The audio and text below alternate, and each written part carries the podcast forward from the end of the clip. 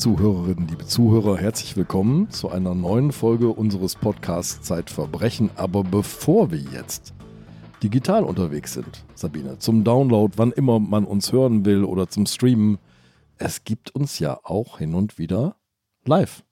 Ja, Zeitverbrechen geht auch im neuen Jahr wieder auf Tour. Und den Anfang machen nicht wir beide, sondern den machen Anne Kunze, unsere Kriminalreporterin, und Daniel Müller, der Chefredakteur des Magazins Zeitverbrechen. Die beiden setzen sich auf eine Bühne in Wien und reden dort über Kriminalfälle. Und ihr, liebe Hörerinnen und Hörer, kennt die beiden schon. Sie sind erstens sehr häufig hier als Gast gewesen. Ja. Und dann haben Sie uns ja auch während unserer Urlaubszeit sehr professionell vertreten. Ja, das waren großartige Folgen, die habe ich gerne gehört. Wenn Sie die beiden also live hören wollen, am 2. April in Wien, dann kann ich Folgendes verraten. Der Vorverkauf für die Veranstaltung beginnt am Donnerstag, den 16. Februar um 18 Uhr. Und die Tickets gibt es unter www.zeit.de slash Veranstaltungen. Nun aber zu unserer heutigen Folge. Eine Frau, die ihren Mann verliert, ist eine Witwe. Ein Kind, das seine Eltern verliert, ist ein Waise. Aber was ist eine Mutter, die ihr Kind verliert? Dafür gibt es, das schreibst du, liebe Amrei, in deinem Text gar keinen Begriff. Sabine, magst du uns Amrei vorstellen? Ja. Amrei Kohn ist derzeit unsere Amerika-Korrespondentin.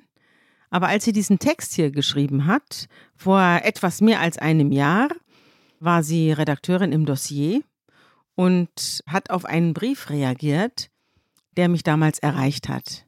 Da hat mir eine Frau geschrieben, eine Frau Torres, eine Mail, die kannst du vielleicht mal vorlesen, wenn du magst, und hat mich gebeten, mich um das Schicksal ihres Sohnes zu kümmern. Wann diese Mail war, weiß ich schon gar nicht mehr. Weißt du noch, Amrei, wann die gekommen ist? Hallo Sabine und hallo Andreas, schön wieder hier zu sein.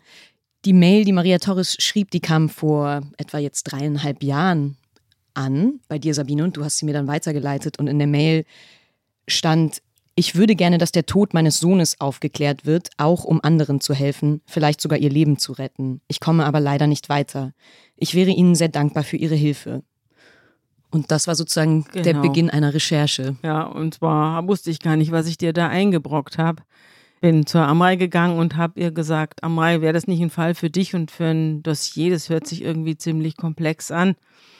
Da stand ja auch noch ein bisschen mehr in, drin in dem Brief, um was es da geht. Und die Amrei, wie die Amrei halt ist, Feuer und Flamme und so weiter. Und dann kam allerdings eine endlos, eine endlos Recherche auf sie zu, sodass sie zweieinhalb Jahre recherchieren musste, um diesen Fall aufzuklären. Also so ganz aufgeklärt hat sie ihn nicht, aber doch in weiten Teilen. Und deswegen bist du heute da. Herzlich willkommen am Rai. Dankeschön. Adrian Scott Thomas, 27 Jahre alt, stirbt vermutlich am 29. März 2018. Und seine Mutter Maria hat ein Dokument zugeschickt bekommen, über dem Leichenpass steht. Was stand da drin? Das war ein Dokument ausgestellt von der deutschen Botschaft in Teheran und da stand eben, wie du sagst, Leichenpass oben drüber und darunter stand Todesursache erfrieren. Also dieser Leichenpass kam mit der Leiche ihres Sohnes zurück nach Deutschland und Maria Torres ging dann davon aus, dass ihr Sohn im Iran erfroren sei. Und dann gibt es ein Dokument, das was ganz anderes sagt. Das ist ein Obduktionsbericht der Uniklinik Frankfurt. Was steht da drin? Die Leiche, als sie dann zurück nach Deutschland kam, wurde dann nochmal obduziert von der Rechtsmedizin der Frankfurter Universität. Und dabei kam raus, dass Adrian Scott Torres nicht erfroren ist, sondern dass er durch schwere Verletzungen gestorben ist. Also da waren mehrere Wirbelbrüche, Rippenbrüche, eine Verletzung am Kopf und sein Herz fehlte. Anführungszeichen, das Herz fehlt. Das stand wortwörtlich in diesem Bericht drin. Jetzt an der Stelle müssen wir uns fragen, wer ist denn Maria Torres, die Urheberin dieser E-Mail mit den beiden Dokumenten in der Hand, rechts und links? Maria Torres ist eine Tochter spanischer Gastarbeiter, die in Offenbach lebt, eine Mutter inzwischen Mitte 50. Sie ist gelernte Friseurin, hat auch als Friseurin gearbeitet und sie ist die Mutter von Adrian Scott Torres. Wie hast du sie denn dann aufgefunden? Du bist ja dann nach dem Brief zu ihr gefahren. Was ist dir da widerfahren? Wir haben als allererstes telefoniert nach dem Brief und ich habe mir einmal angehört, was sie zu erzählen hat und wir haben uns dann sehr schnell verabredet, uns zu treffen und dann habe ich sie besucht in Offenbach. Sie hat zu dem Zeitpunkt noch in einem Hochhaus gewohnt, in einer Dreizimmerwohnung, in der sie auch mit Adrian Scott Torres gelebt hat. Und dort saß sie mit vielen Blättern Papier vor sich, vielen Behördendokumenten und eben hatte unter anderem dieses eine Dokument des Leichenpasses, in dem stand, dass Adrian erfroren wäre und andererseits den Obduktionsbericht, in dem sozusagen das Gegenteil davon stand, dass er nicht erfroren ist. Und sie saß da mit den ganzen Papieren und ich habe mir erstmal ganz von vorne ihr Leben und das Leben ihres Kindes erzählen lassen bei dem ersten Besuch. Man kann vielleicht vorausschicken, dass Adrian in Urlaub gefahren ist und als Leiche wiederkam. Das war die Geschichte, die die Mutter dir erzählt hat. Aber vielleicht fängst du mal mit der Geschichte von Adrian und seiner Mutter ganz von vorne an. Was ist mit dem Adrian? Wann hat sie ihn bekommen? Wer ist der Vater? Wo steckt der eigentlich? Und wie hat sich diese ganze schreckliche Tragödie entwickelt?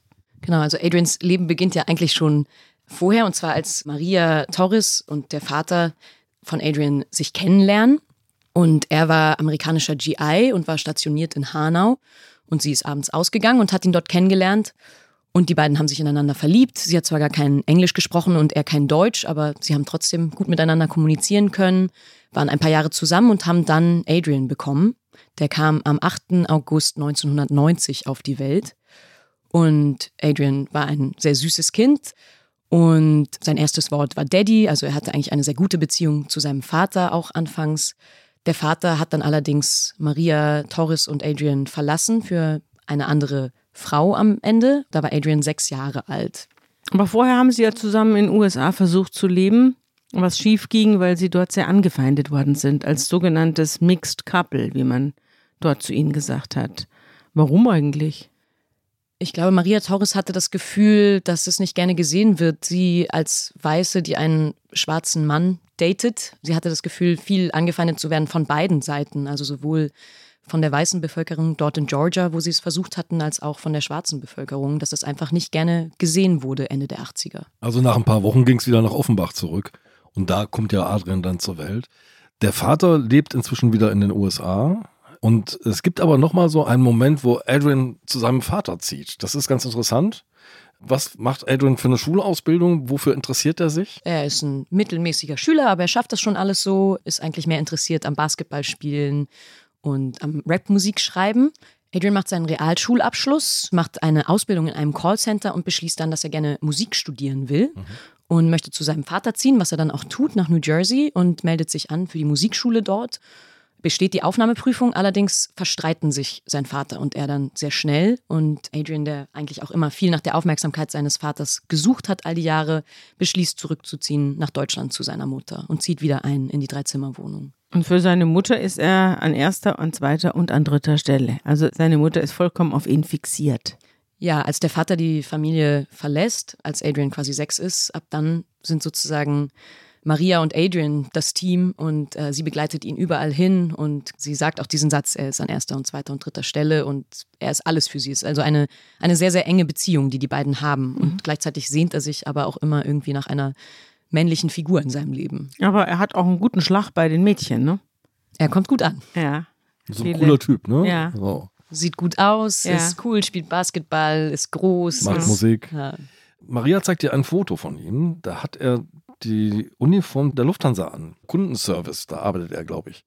Und sie ist ganz stolz. Ja, sie freut sich total. Also er kommt zurück aus den USA und hat so eine Zeit, in der er so ein bisschen, ja, vielleicht kämpft mit sich selbst, wo er anfängt ein bisschen mit Drogen rumzuprobieren. Er kommt oft betrunken nachts nach Hause und hat irgendwann auch selbst keine Lust mehr dazu. Und gleichzeitig fängt er an, eben für die Lufthansa im Kundenservice zu arbeiten. Und Maria denkt, boah, jetzt hat das endlich geschafft, deutsches Traditionsunternehmen und erzählt es auch ihren ganzen Freundinnen und denkt, jetzt hat er einen Job und jetzt kommt er schon auf die Beine. Er hat nicht nur einen Job, er hat auch Kollegen. Und einer dieser Kollegen nähert sich ihm an und nimmt ihn mit. Genau, die freunden sich an. Er und dieser ältere Kollege, der ältere Kollege den findet er irgendwie gut, zu dem fühlt er sich hingezogen und der nimmt ihn mit in die Moschee und die beiden beten gemeinsam. Und anfangs ist es auch so, dass Maria Torres das Gefühl hat, sozusagen, dass er sich dafür interessiert, sich für den Koran interessiert, sich für den Islam interessiert, dass das Adrian irgendwie eine neue Stärke gibt und dass er anfängt, sich zu disziplinieren. Hattest du denn den Eindruck, dass er vorher, bevor er den Kollegen kennengelernt hat und dann mit dem in die Moschee wandert, hattest du den Eindruck, dass er vorher irgendwie weltanschaulich unbehaust war? Also, dass man so irgendwie in den Tag hineingelebt hat, aber sich nicht weiter große Gedanken gemacht hat, warum man lebt und wo man lebt und wofür man lebt und was unterschiedliche Lebenswege ausmachen oder was. Also das, worüber man sich eigentlich in der metaphysischen Phase oder in der metaphysischen Frage des Lebens so Gedanken macht, das gab es nicht in dem Hause Torres, oder? Absolut. Wie du es beschreibst, Sabine, Maria Torres ist sehr katholisch erzogen worden und ich glaube, sie hat sehr bewusst dagegen angesteuert und ihr Kind ohne Religion erzogen. Und das war auch was, wofür Adrian sich eigentlich nie wirklich interessiert hat. Mhm. Ich habe Maria Torres genau diese Frage gestellt und sie hat gesagt, natürlich hat er mal irgendwie gefragt, wer ist Gott? Und dann haben sie darüber gesprochen, an Ostern, an Weihnachten. Er wusste schon, was das ist und was dort gefeiert wird, aber er hat sich nie größer dafür interessiert. Mhm. Aber jetzt eben schon. Und plötzlich war er da und hat gebetet und hatte diese neue Disziplin, ist morgens um 5 Uhr aufgestanden. Und Maria Torres war das schon ein bisschen unheimlich, weil sie selbst ja sozusagen sich distanziert hat von der Kirche. Sie hat sich aber gleichzeitig gedacht, na gut, wenn es ihm hilft und wenn es ihn diszipliniert, er wird hier schon nicht seinen Teppich ausrollen und das wird schon alles nicht so schlimm sein. Ja, es kam aber dann doch so, nicht? Er hat ja dann einen riesen Bart gekriegt, wenn ich mich nicht irre, oder? Ja, und genau. den Teppich hat er den auch ausgerollt? Den hat er dann auch irgendwann ausgerollt. Mhm. Maria Taus hat das natürlich Sorgen gemacht und gleichzeitig hat sie das immer bei ihm angesprochen und mhm. hat gesagt, hey, ich mache mir Sorgen, wieso hast du jetzt diesen Bart? Mhm. Und er hat auch einmal im Auto die Musik ausgestellt, als sie das Radio angemacht hat und hat gesagt, hey, das ist Haram, das ist verboten, sie soll aufhören, Musik im Auto zu hören. Der Musiker stellt die Musik aus. Absolut, ausgerechnet er, der Musiker. Und sie hat ihn dann damit konfrontiert und hat gesagt, hey, ich mache mir Sorgen, man muss dazu sagen, es war 2014. Der IS war gerade super präsent in der Medienlandschaft. Jeden Tag wurde darüber berichtet. Vielleicht für die Leute, die jetzt nicht mehr ganz so genau, vielleicht kann man noch mal ein bisschen was dazu sagen. Das ist der sogenannte Islamische Staat, also eine Zusammenrottung ja, hochreligiöser Eiferer oder sagen wir mal so von Verbrechern, die sich als religiöse Eiferer ausgegeben haben, Leute geköpft haben und im Norden des Irak eine Art ja, Staat ausgerufen haben, in dem sie ihre eigenen ultra grauenhaften Gesetze ausgerufen haben. Und ja, die haben genau die Zeit, wo man dann diese ganzen orangefarbenen Overalls gesehen genau. hat in den Nachrichten, wo Journalisten geköpft worden sind vom ja. IS. Der IS ist dann später ja platt gemacht worden von den USA und von den kurdischen Milizen, die da zusammengeholfen haben und hat sich jetzt irgendwie verkrümelt in den Weiten Afrikas, wo man ihn immer wieder mal antrifft unter verschiedenen anderen Namen. Jedenfalls damals war der IS ganz virulent und auch eine Attraktion für junge Leute, die nicht wussten, wo sie hin sollen und was sie auf diesem Planeten eigentlich für einen Sinn haben. Die rannten dann darunter und wollten dann sich da den Gotteskriegern anschließen. Sich zu Kämpfern ausbilden lassen und Märtyrer werden. Genau. Genau, und im Kalifat leben. Und Maria Torres hat natürlich Sorge, dass ihr Sohn da jetzt irgendwie auch hin will. Ihr war das ein bisschen unheimlich, dieser lange Bart. Sie hatte natürlich Kontakt auch zu anderen Menschen muslimischen Glaubens, aber merkte, dass ihr Sohn da irgendwie einerseits gab es ihm sehr viel Stärke, andererseits war er teilweise anders, als er vorher war. Und sie hat ihn darauf angesprochen, hat gesagt, hey, ich habe Angst, dass du zum IS gehst und hat ihm das auch immer wieder geschrieben. So ganz direkt, wirklich ins Gesicht gesagt. Genau, ganz, ja. ganz direkt. Sie ist eine sehr direkte Person, die das dann auch direkt anspricht, erst recht mit ihrem Sohn und hat ihre Sorgen immer verbalisiert und hat gesagt, ich habe Angst, dass du da hingehst. Und er hat immer wieder gesagt, nein, was der IS macht, das ist Haram, das ist verboten. Ich spreng mich doch nicht in die Luft, ich gehe da nicht runter, auf gar keinen Fall. Und hat ihr immer wieder versichert, dass er das schrecklich findet, was sie da in den Nachrichten sieht und wovor sie Angst hat und dass er damit nichts zu tun hat. Aber am 10. Dezember 2015 kommt ein Schreiben. Da steht drin, hiermit bescheinigen wir, dass Herr Adrian Scott Torres heute unter Ablegung des islamischen Glaubensbekenntnisses zum Islam übergetreten ist. Ja, das war eins der Dokumente, was sie mir da auch gezeigt hat, als ich bei meinem ersten Besuch bei ihr saß. Das ist quasi eine Bescheinigung, dass er jetzt Muslim ist. Da hatte sie sich auch Sorgen gemacht. Es gab dann noch kurze Zeit später einen Vorfall, kann man es vielleicht nennen, wo sie noch einmal Sorge hatte. Da ist er zum Fasten in die Moschee gegangen ja. Und dann dachte sie, jetzt ist alles zu spät und jetzt hat sie ihren Sohn verloren. Und dann hat er gesagt, ganz ruhig, Mama, keine Angst, ich schicke dir meinen Standort, du musst dir keine Sorgen machen. Dann wartet sie, wartet sie, er schickt den Standort und dann ist sie da Hals über Kopf hingefahren, ist da reingestürmt in die Moschee, stand da und dann war da ein total netter Imam, der sie in Empfang genommen hat, gesagt hat, möchten Sie was mit uns essen? Und sie war völlig überfordert und guckt auf ihre Füße und sieht, sie hat noch ihre Schuhe an und hat nicht mal ihre Schuhe ausgezogen. Und man darf natürlich mhm. eigentlich nicht mit Schuhen in eine Moschee mhm. gehen. Das heißt, auch da wieder, sie hatte Sorge, sie hatte Angst, dass er da irgendwie radikalisiert wird. Und dann war da eine sehr offene Gemeinschaft, die sie in Empfang genommen hat. Mhm. Aber die Angst ist gerade in Offenbach nicht ganz unbegründet, oder? Absolut. Offenbach ist eine der Hochburgen gewesen. Aus kaum einer anderen Ecke Deutschlands sind so viele junge Menschen zum IS gegangen und nach Irak und Syrien ausgereist. Und ich hatte mir mal angeguckt, ich hatte mal gezählt, dass es, glaube ich, gleich viele Moscheen wie Grundschulen in Offenbach gibt. Na, jedenfalls hat Frau Torres ja irgendwann genug von diesen ganzen Anwandlungen ihres Sohnes. Sie ist zwar dann kurzfristig beruhigt mit dem netten Imam und so weiter, aber trotzdem ihr Sohn macht eine Wandlung durch zu einem Fremden. Und sie sagt ja auch, sie fand es schon wirklich widerlich, dass er sich den ganzen Tag gewaschen hat und den ganzen Tag irgendwelche Gebete gesprochen hat und ganz und gar in dieser Religion aufging. Er hat sich plötzlich sehr entfremdet, also er war ihr fremd und ich glaube, das war für sie auch ein eigenartiges Gefühl. Der, der Mensch, den sie so sehr liebt wie keinen anderen, ist plötzlich ein anderer. Dann steht er vor ihr an einem Tag, da ist er 26 und sagt, ich will heiraten. Und sie sagt, aber du hast doch gar keine Freundin, wen willst du denn heiraten? Und dann? Und dann sagt er, ja, er hat noch keine Freundin, aber da gäbe es einen Freund in der Moschee und der hätte eine Schwester und eben diese Schwester, die würde er gerne heiraten. Und Maria begreift gar nicht so richtig. Und dann sagt er, würdest du mit mir hinkommen und die Familie kennenlernen? Und sie widerwillig denkt dann, okay, wenn es der Wunsch meines Sohnes ist, dann beuge ich mich dem und fahre mit ihm dahin. Und dann fährt sie dahin. Das ist eine Altbau in Offenbach. Und die machen da die Tür auf. Es ist eine Mutter, die Kopftuch trägt und eine Tochter, die Kopftuch trägt. Und da begreift Maria das erste Mal, dass sie diese Frau kennenlernt und dass sie die Frau kennenlernt, bevor Adrian selbst diese Frau kennenlernt. Er hat sie noch gar nicht gesehen gehabt. Nein. Also da ist dieser Typ, der auf dem Schulhof quasi von den Mädchen begeistert angeschaut und angehimmelt wird. Und der lässt sich jetzt auf eine arrangierte Ehe ein mit einer Frau, die er überhaupt nicht kennt. Maria Torres kann das gar nicht richtig glauben. Da ist eben ja ihr Sohn, der Frauenschwarm, der vermutlich jede, fast jede Frau hätte haben können, der will, möchte dann plötzlich diese Ehe eingehen mit einem Mädchen, das er noch nie gesehen hat. Maria Torres stellt dann auch fest, man kann sie noch nicht mal Frau nennen, weil sie ist 17 Jahre alt. Also sie ist tatsächlich ein junges Mädchen. Mhm. Die beiden müssen jetzt noch warten mit dem Heiraten. Denn 18 muss sie mindestens sein. Genau, die beiden heiraten dann zuerst muslimisch. Da darf sie auch schon 17 sein und dann ein paar Monate später ist ihr 18. Geburtstag und dann gehen sie zum Standesamt und heiraten standesamtlich. Es war wie im Mittelalter, sagt Frau Torres über die Ehe ihres Sohnes. Sie stimmt dem Ganzen trotzdem zu. Auch im Nachhinein sagt sie, boah, sie wünschte, sie hätte das irgendwie nicht gemacht, aber sie wollte ihrem Sohn natürlich auch nicht im Wege stehen. Und wenn das sein Wunsch ist, möchte sie das auch machen. sie wollte natürlich ihren Sohn nicht verlieren. Darum geht es doch die ganze Zeit. Es geht doch die ganze Zeit, dass man immer wieder nachgibt und nachgibt und nachgibt, weil man Angst hat, allein zu sein.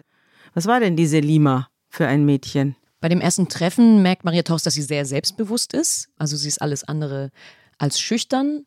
Maria Torres muss dann immer mit den Frauen in einem Zimmer sitzen, während die Männer in einem anderen Zimmer sitzen. Auch das kommt ihr alles sehr fremd vor. Mhm. Und auch bei der Hochzeit ist es so, dass sie sitzt dann im Kinderzimmer quasi mit den anderen Frauen und die Männer sitzen im Wohnzimmer und die beiden sehen sich das erste Mal und halten das erste Mal Händchen, quasi nachdem sie vermählt sind. Mhm. Wie fand er denn das? Hat sie dir das erzählt, wie ihr Sohn das fand? Dann ein fremdes Mädchen an der Hand und sitzt man da beklommen im Kreis herum? Also Maria Torres war das natürlich total fremd und sie hat sich auch gefragt, was ist mit ihrem Sohn los? Aber immer wieder, wenn sie ihn konfrontiert, dann sagt er, er will das so und ja, also das Wort Liebe hat er jetzt, glaube ich, nicht in den Mund genommen. Mhm. Aber sie ziehen in eine gemeinsame Wohnung, Adrian und Selima, und sie wollen auch gemeinsam Urlaub machen. Mhm. In der Türkei.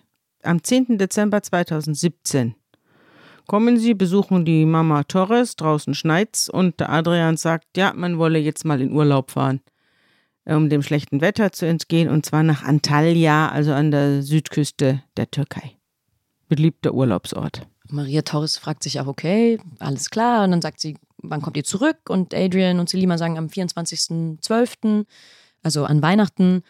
Und Maria Torres sagt, soll ich euch abholen? Und die beiden sagen, ja, total gerne. Sie fahren sehr spontan, also zwei Tage später wollen sie schon losfahren. Und Maria Torres, die Friseurin, rasiert ihrem Sohn wie immer den Kopf und quasi schneidet ihm die Haare und die hängen noch ein bisschen gemeinsam ab, gucken Fernsehen, essen zusammen und dann verabschiedet sie die beiden, wie sie sonst auch immer verabschiedet. Mhm. Und dann gibt es freundliche Fotos aus dem Urlaub? Gibt es Bilder vom Strand, von der Sonne?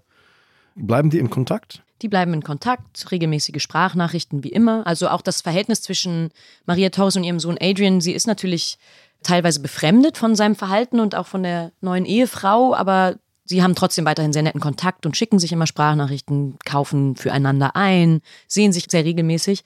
Und so, so, geht der Kontakt weiter. Er schickt Bilder aus dem Urlaub, von der Sonne, vom Strand, vom Riesenrad, weil sie noch einmal in so einem Freizeitpark sind. Mhm. Also sie haben Und ganz was ist am 24. Dezember, dem angeblichen Tag der Rückkehr? Was passiert da? Da hört sie nichts von ihm und schreibt ihm, hey, also am Tag davor soll ich euch morgen abholen. Er meldet sich nicht, dann ruft sie an am 24.12., er geht nicht ran, sie versucht es nochmal, er geht wieder nicht ran und dann schreibt er eine SMS und sagt, hey Mama, ist gerade stressig bei uns, wir melden uns, wenn wir zurück sind. Am nächsten Tag ruft sie wieder bei dem an, schreibt ihm noch eine Nachricht und sieht bei WhatsApp, die schreiben sich immer über WhatsApp, da ist nur ein grauer Haken, also die Nachricht geht nicht durch. Sie geht durch, wird aber nicht angenommen, oder? Der zweite graue Haken heißt doch gelesen. Genau, blaue Haken bedeuten gelesen mhm. und ein grauer Haken bedeutet sozusagen kommt nicht an. Zwei ah. graue Haken bedeutet ist angekommen, aber ah. nicht gelesen. Zwei blaue Haken bedeutet ist gelesen. Okay, jetzt bin ich im Bilde. es bleibt jetzt lange still, oder? Dann bleibt es still. Ein Tag, es bleibt zwei Tage still. Und diese Nachrichten gehen nicht durch und sie macht sich Sorgen. Sie ruft immer wieder bei ihrem Sohn an, kommt nicht durch und dann ruft sie irgendwann bei der Familie B an, bei Selimas Eltern und sagt, hey, habt ihr irgendwas von den Kindern gehört? Ja. Und die reagieren am Telefon nicht, sondern sagen, komm vorbei, wir müssen was erzählen. Die wissen offenbar was, was Maria Torres nicht weiß, was ihr schon irgendwie fremd erscheint. Sie setzt sich also ins Auto, fährt rüber zu denen, klingelt, kommt hoch zu denen und das Erste, was die Familie sagt, ist, hey, lass mal dein Handy hier vorne wir gehen in ein anderes Zimmer zum Sprechen. Das ist ihr schon total unheimlich und sie sagt, sie fühlt sich da ein bisschen wie in so einem Kriminalfilm, dass mhm. sie jetzt mhm. da ihr Handy abgeben muss, werden die mhm. abgehört oder was ist hier los? Mhm. Und in dem anderen Zimmer sagen die Eltern von Selima dann, hey, wir haben hier einen Abschiedsbrief gefunden, zeigen ihr den. Das ist so eine ausgerissene Seite aus einem College-Blog mit Selimas Handschrift. Und, und da steht, liebe Mama, es tut mir leid, dass ich gegangen bin, ohne dir was zu sagen. Ich liebe dich.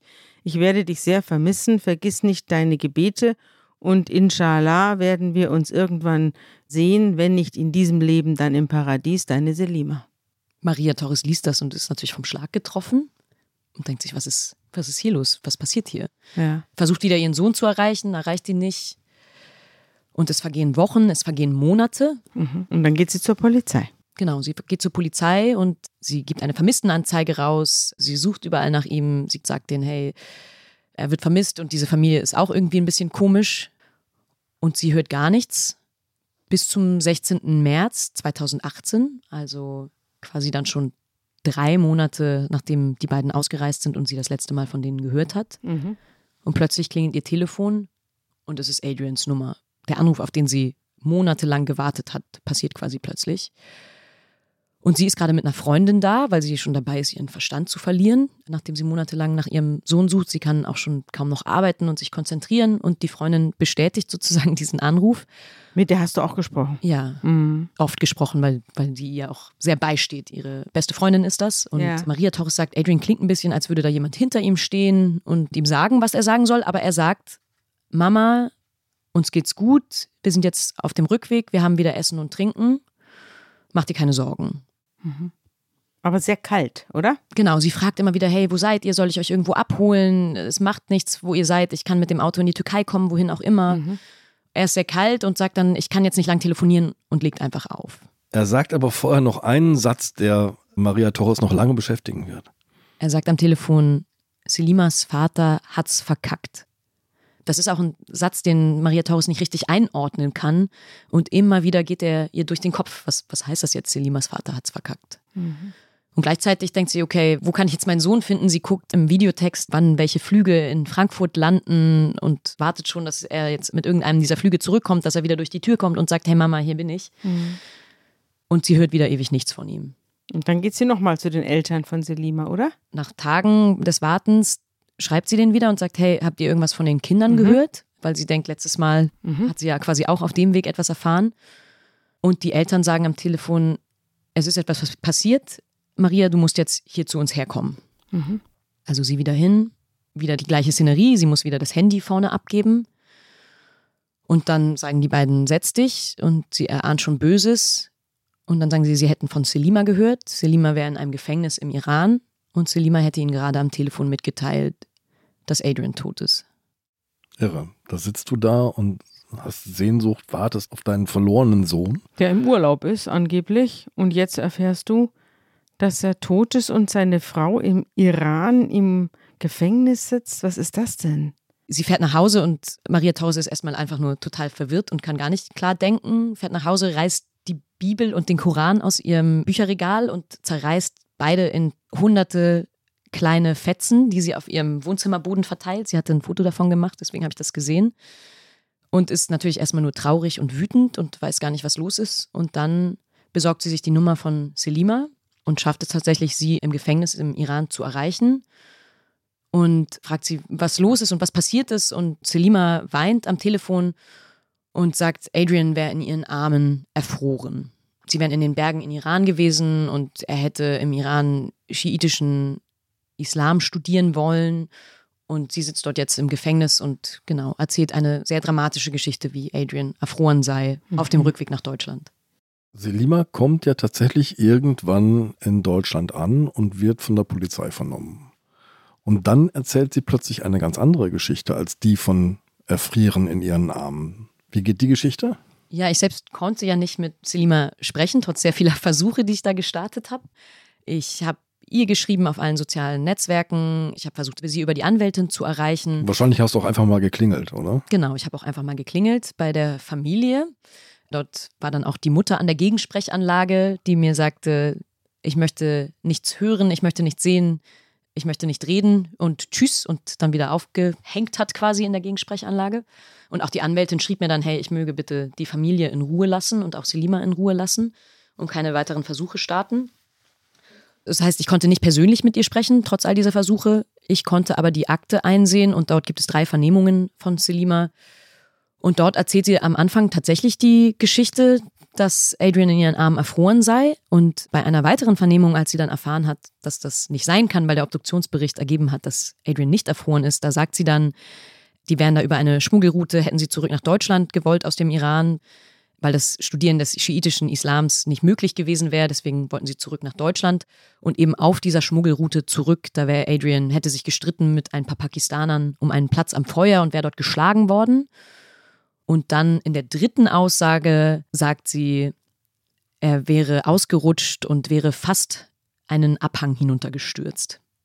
Mhm. Also drei sich widersprechende Aussagen, die sie da macht.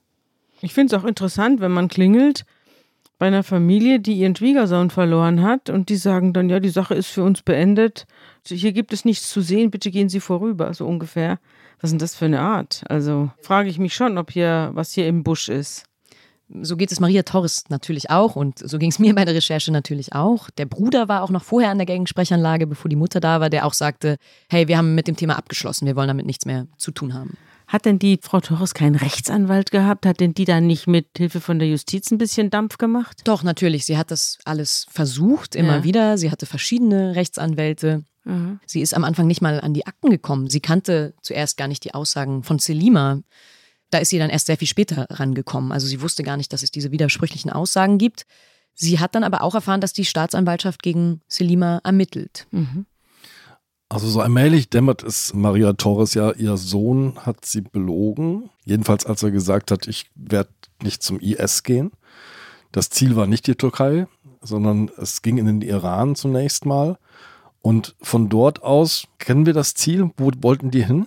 Und warum erfroren? Wie kommt man auf die Behauptung, er sei erfroren? Das ist ja alles ein Informationssalat. Wie erklärst du dir diese ganze Sache? Also ich konnte es mir monatelang, jahrelang gar nicht erklären. Mhm. Genauso ging es mir. Ich saß vor diesem Informationssalat und dachte, wie passt das zusammen? Was machen die im Iran, wenn sie sozusagen salafistisch waren, was sie ja offenbar waren? Also Maria Torres erfährt dann von der Polizei, dass Selima und Adrian beobachtet worden sind, weil sie der salafistischen Szene nahegestanden haben sollen. Aber was machen sie dann im Iran, wo eigentlich Schiiten leben und keine ja. Sunniten? Ja. Also die Salafisten sind Sunniten. Genau, Salafisten sind Sunniten und der Iran ist hauptsächlich schiitisch. Das heißt, es macht überhaupt keinen Sinn, auch dass der schiitischen Islam studieren mhm. wollte, macht gar mhm. keinen Sinn, weil er eine sunnitische Moschee besucht hat. Mhm. Es passt alles vorne und hinten nicht. was Selima da sagt. Und in einer der Vernehmungen von Selima fragt einer der Polizisten, der sie vernimmt, auch, ich habe das Gefühl, ihr wolltet vielleicht eher nach Afghanistan und euch dort dem Taliban oder dem IS anschließen. Kann das sein? Und sie sagt, nee, nee, nach Afghanistan wollten wir nicht, da hatten wir gar nichts mit zu tun. Selima kommt ja zurück nach Deutschland und Maria Torres konfrontiert sie dann auch damit und sagt, hey, wie passt das zusammen? Also die haben sich nochmal gesprochen, die beiden Frauen. Ja, also mhm. Adrian wird beerdigt auf mhm. dem muslimischen Teil des Friedhofs. Das hat Maria Torres so entschieden, weil sie wusste vom letzten Telefonat, dass er seinem Glauben noch treu war. Mhm. Selima ist da noch in iranischer Gefangenschaft, wird drei Tage nach der Beerdigung entlassen, fliegt nach Rom und nimmt dann einen Zug zurück nach Deutschland. Und die beiden treffen sich. Und Maria Torres weiß zu dem Zeitpunkt allerdings noch nicht, dass ihr Sohn nicht erfroren ist. Mhm. Aber auch da fängt Selima an, verschiedenste Geschichten zu erzählen. Es passt alles nicht zusammen und die beiden verstreiten sich total, was in einem Familienstreit endet. Und die Familie beschimpft Maria Torres und nennt sie einen Hund und sie wäre unwürdig und würde ihren Sohn nicht lieben. Also die beiden sprechen am Ende gar nicht mehr miteinander, nur noch über Anwälte.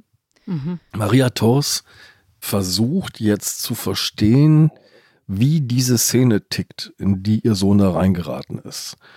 Und die Anschauung hat sie quasi direkt vor der Haustür. Wir haben ja schon gesagt, Offenbach hat viele Moscheen. Und im nahen Frankfurt am Oberlandesgericht finden eine ganze Reihe von Prozessen statt gegen Islamistinnen und Islamisten. Und Maria Torres sitzt regelmäßig in diesen Gerichtssälen. Was erlebt sie da? Ja, Maria Torres sozusagen war ja ihrem Sohn früher immer nahe, indem sie ihn zu Basketballspielen begleitet hat und mit ihm unterwegs war, mit ihm ins Ausland gereist ist, Urlaub gemacht hat und so weiter.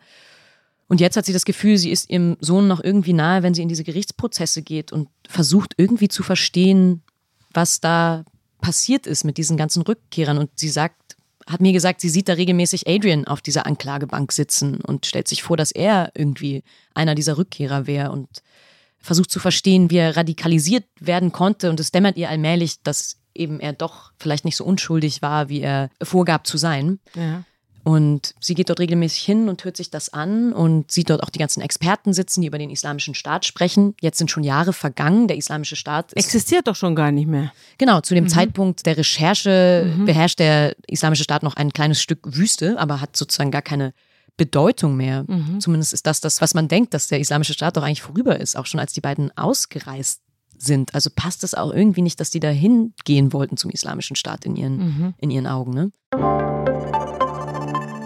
Werbung. Liebe Hörerinnen und Hörer, Sie möchten das Magazin zum Podcast einmal unverbindlich testen? Dann lassen Sie sich Ihre persönliche Zeitverbrechen-Ausgabe gratis nach Hause liefern. Jetzt bestellen unter www.zeit.de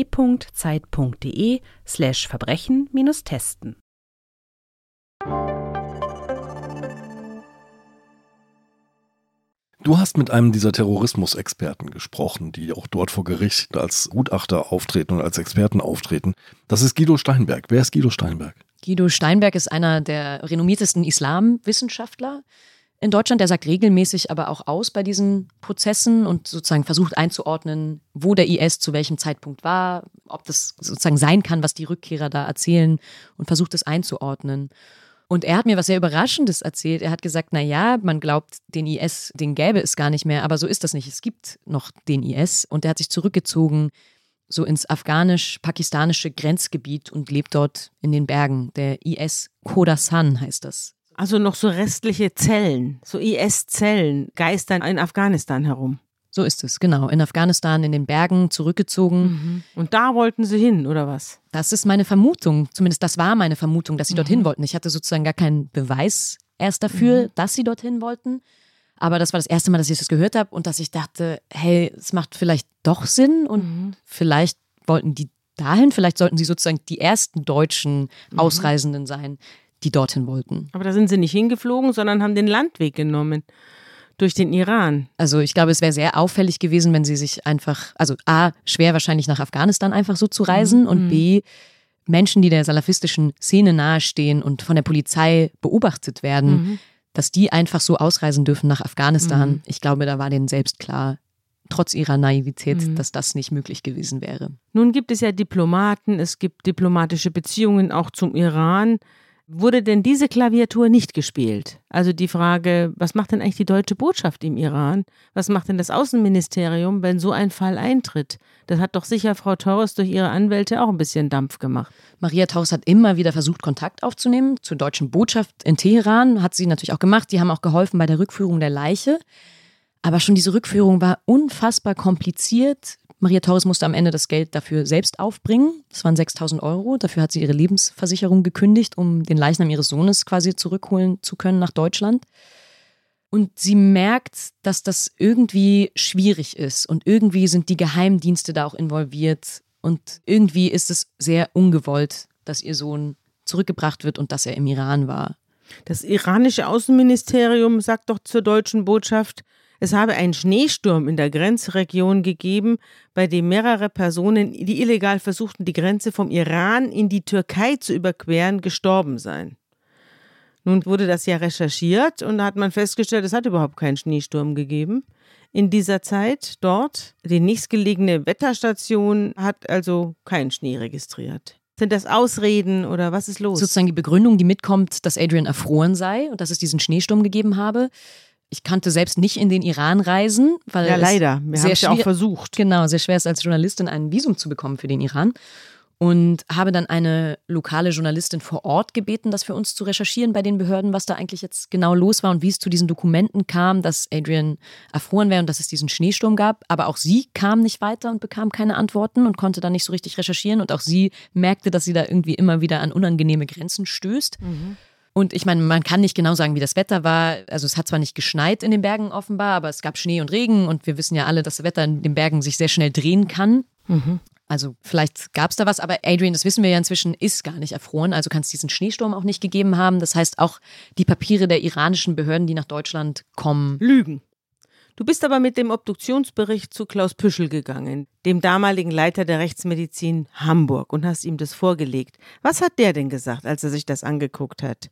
Klaus Püschel hat sich das sehr genau durchgelesen und angeguckt und er hat gesagt, gut, alles deutet darauf hin, dass es da stumpfe Gewalteinwirkungen gab. Zweifacher Bruch der Wirbelsäule, Einblutung ins Rückenmark, Rippenbruch, Risswunde an der Stirn und das Herz fehlt. Warum fehlt das Herz?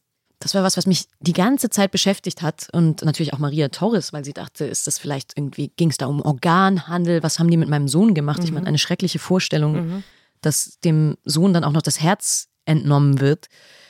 Klaus Püschel sagt, die Iraner haben offenbar eine Obduktion gemacht. Er glaubt nicht, dass es eine Organspende gewesen sein kann, weil letztendlich ist das etwas Hochkomplexes, ein Herz zu transplantieren. Ja. Mhm. Das macht man weder in der Wüste noch in den Bergen. Er vermutet, dass es vielleicht für feingewebliche Untersuchungen einbehalten wurde im Iran. Mhm. Auch Klaus Püschel sagt, das waren sicher keine deutschen Standards, nach denen da untersucht wurde. Mhm. Also, wenn man diesen Obduktionsbericht liest, bleibt man zurück mit einem Gefühl, kann das Folter gewesen sein? Wurde Adrian Torres gefoltert? Mhm. Mit diesen superschweren Verletzungen, die er da hat. Eine Frage, die ich auch Klaus Büschel gestellt habe, der sagt, es kann sein, aber es war keine systematische Folter. Er hatte keine Peitschenhiebe, es war sozusagen nichts, wo man gesehen hat, Adrian wurde immer wieder in der gleichen Art verletzt. Er sagt, es kann schon sein, dass da jemand einen Gewehrkolben oder irgendeinen stumpfen Gegenstand genommen hat und auf ihn eingedroschen hat. Ja. Es kann aber auch sein, dass es ein Unfall war und er tatsächlich einfach sehr, sehr schwer gestürzt ist. Mhm. Dann kommt für dich ein sehr wertvoller Hinweis auf einen Mann, mit dem Adrian zusammen gegrillt hat in Frankfurt. Wir dürfen nicht darüber reden, wie er zustande gekommen ist, aber dieser Kontakt war für dich sehr, sehr wertvoll bei der Aufklärung dieser Geschichte. Ja, ich wusste dann, dass es offenbar einen dritten Ausreisenden gab, neben Selima und Adrian. Ich darf seinen Namen hier nicht nennen, er hat darum gebeten. Mhm. Deswegen lass ihn uns hier Ferhat Kaya vielleicht einfach nennen.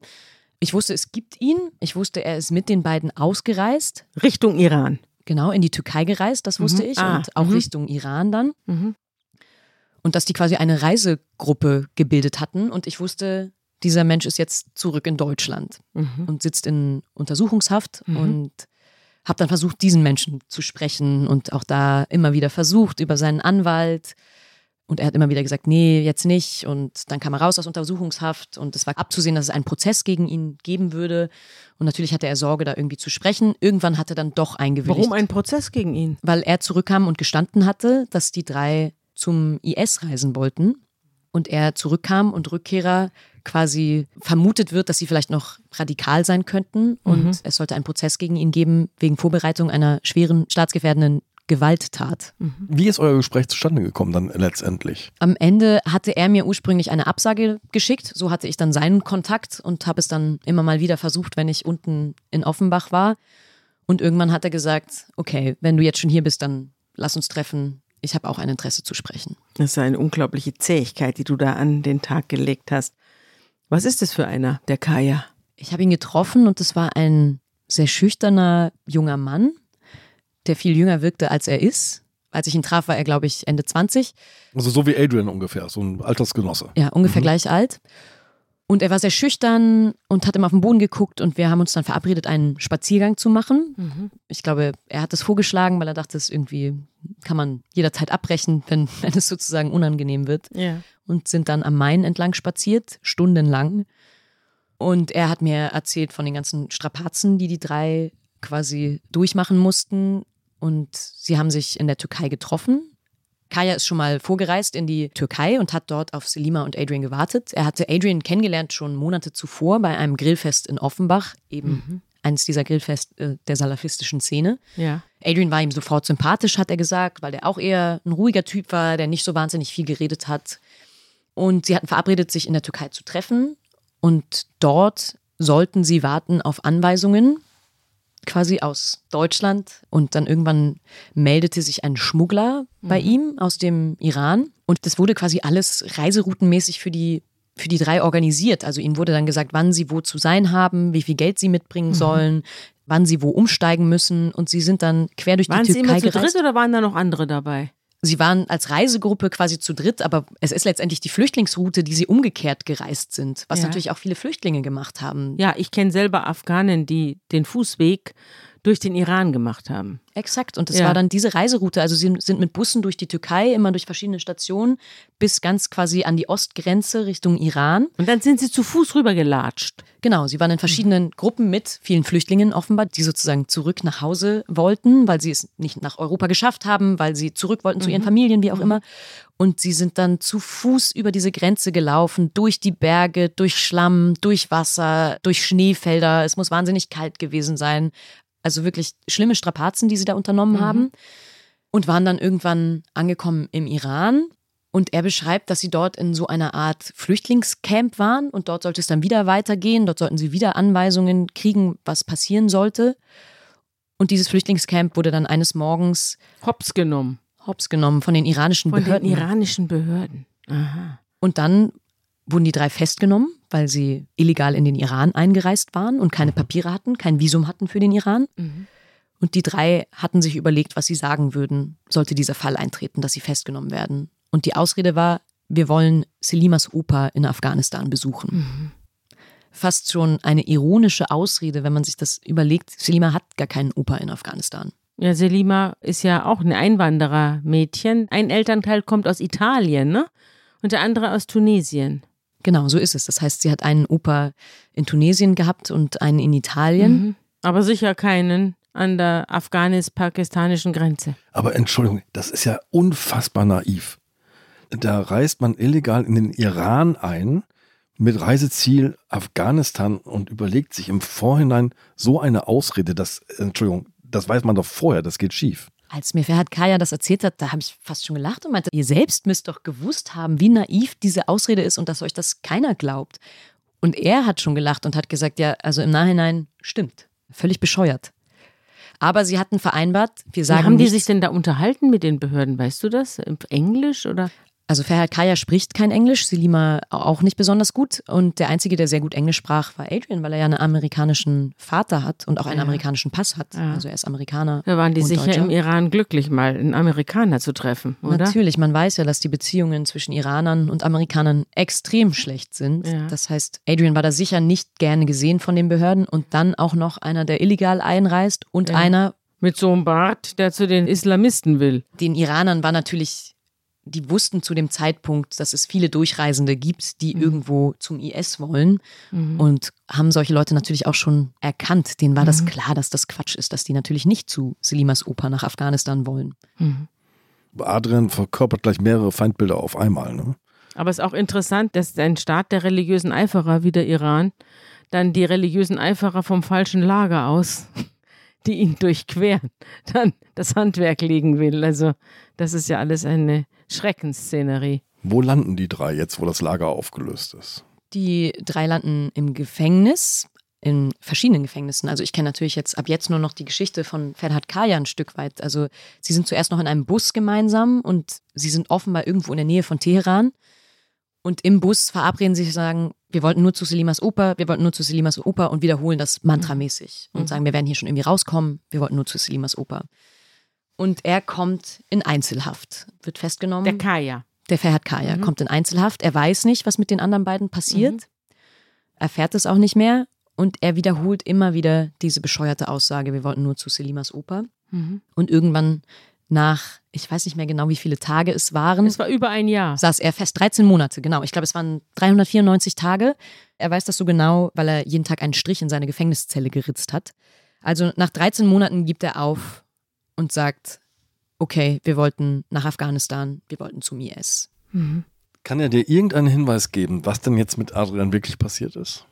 Er weiß es nicht. Die Behörden haben ihm gesagt, hey, deine beiden Freunde sind übrigens schon zurück nach Deutschland. Was genau das heißt, weiß auch Ferhat Kaya nicht. Also wenn man davon absieht, dass einer der beiden Freunde tot war, stimmt das ja.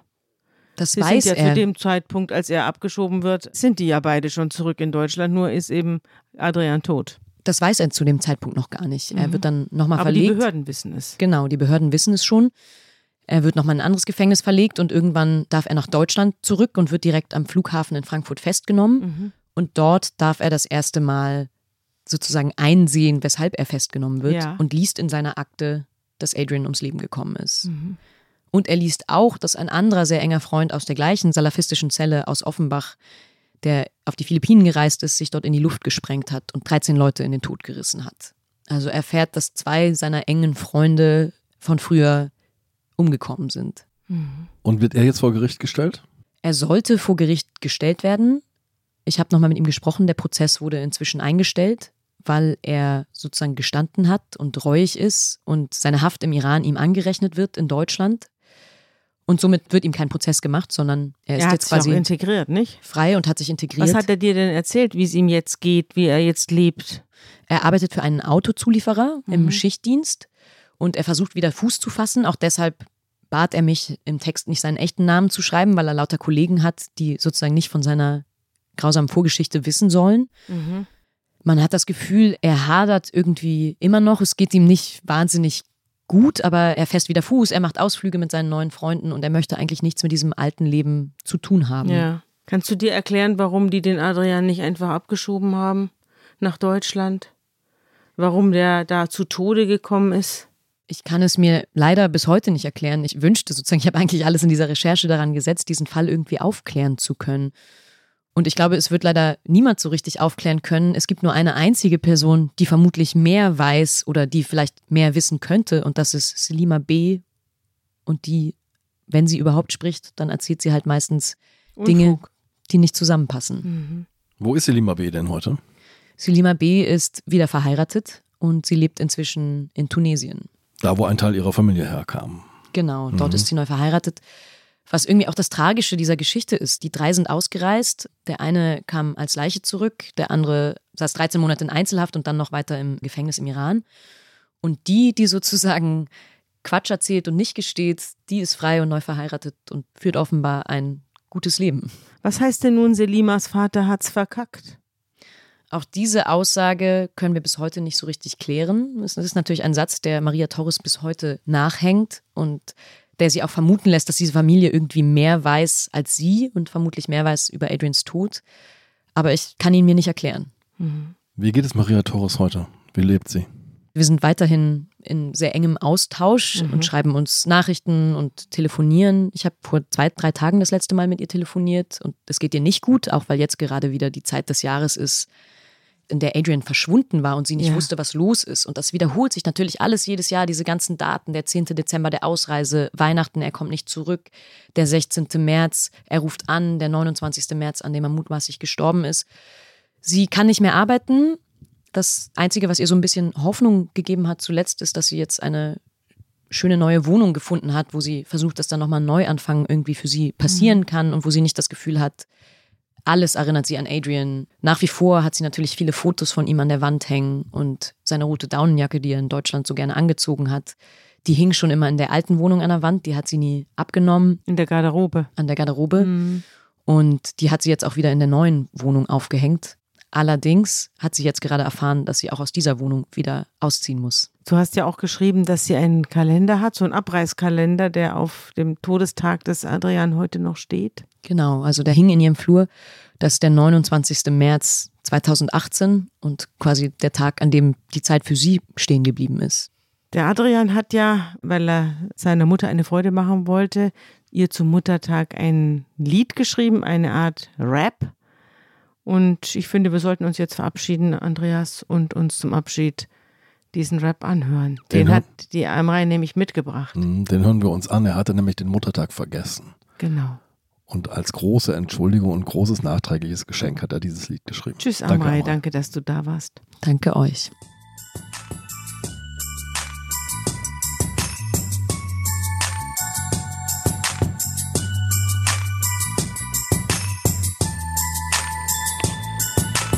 Mama zum Muttertag hab ich kein Geschenk gekauft. Ich hab was anderes dafür in einem Blatt Papier gebraucht. Ich hab nicht lange Zeit, der Weg geht nicht so lang. Deswegen fass ich alles kurz zusammen, so gut wie ich kann. Fast immer warst du alleine, hast dich gut um mich gekümmert. Wenn ich krank war, saß du neben mir im Bett und hast mich gefüttert. Jahr für Jahr warst du für mich da, als es regnete, schneite oder auch an einem sonnigen Tag. Deswegen danke ich dir dafür mit diesen Tracks. Sind für dich diese Zeilen, für dich dieser Text. Ich hab immer bekommen, was ich wollte, egal was es war. Auch wenn ich's manchmal nicht zeige, ich bin immer dankbar. Und egal was es ist, ich weiß zu schätzen, nur damit du's weißt. Danke, danke, danke für alles, jetzt weißt du Bescheid. Du zeigst mir meinen Weg, egal durch welche Tür, Mama. Du sollst wissen, ich danke dir sehr dafür. Ja, so wie du's mir beibringst und so wie du bist, hab ich gelernt, was Liebe ist. Ich bin so dankbar für alles, was du tust. Und wenn ich aufgehe, sagst du, hey, hab nur Mut. Und dann geh ich meinen Weg und schaffe ihn vielleicht. Mama, wenn immer du weinst, es tut mir leid. So, jetzt ist die Zeit, ich hoffe, es ist dir klar. Ich hab dich über alles lieb, alles Gute zum Muttertag.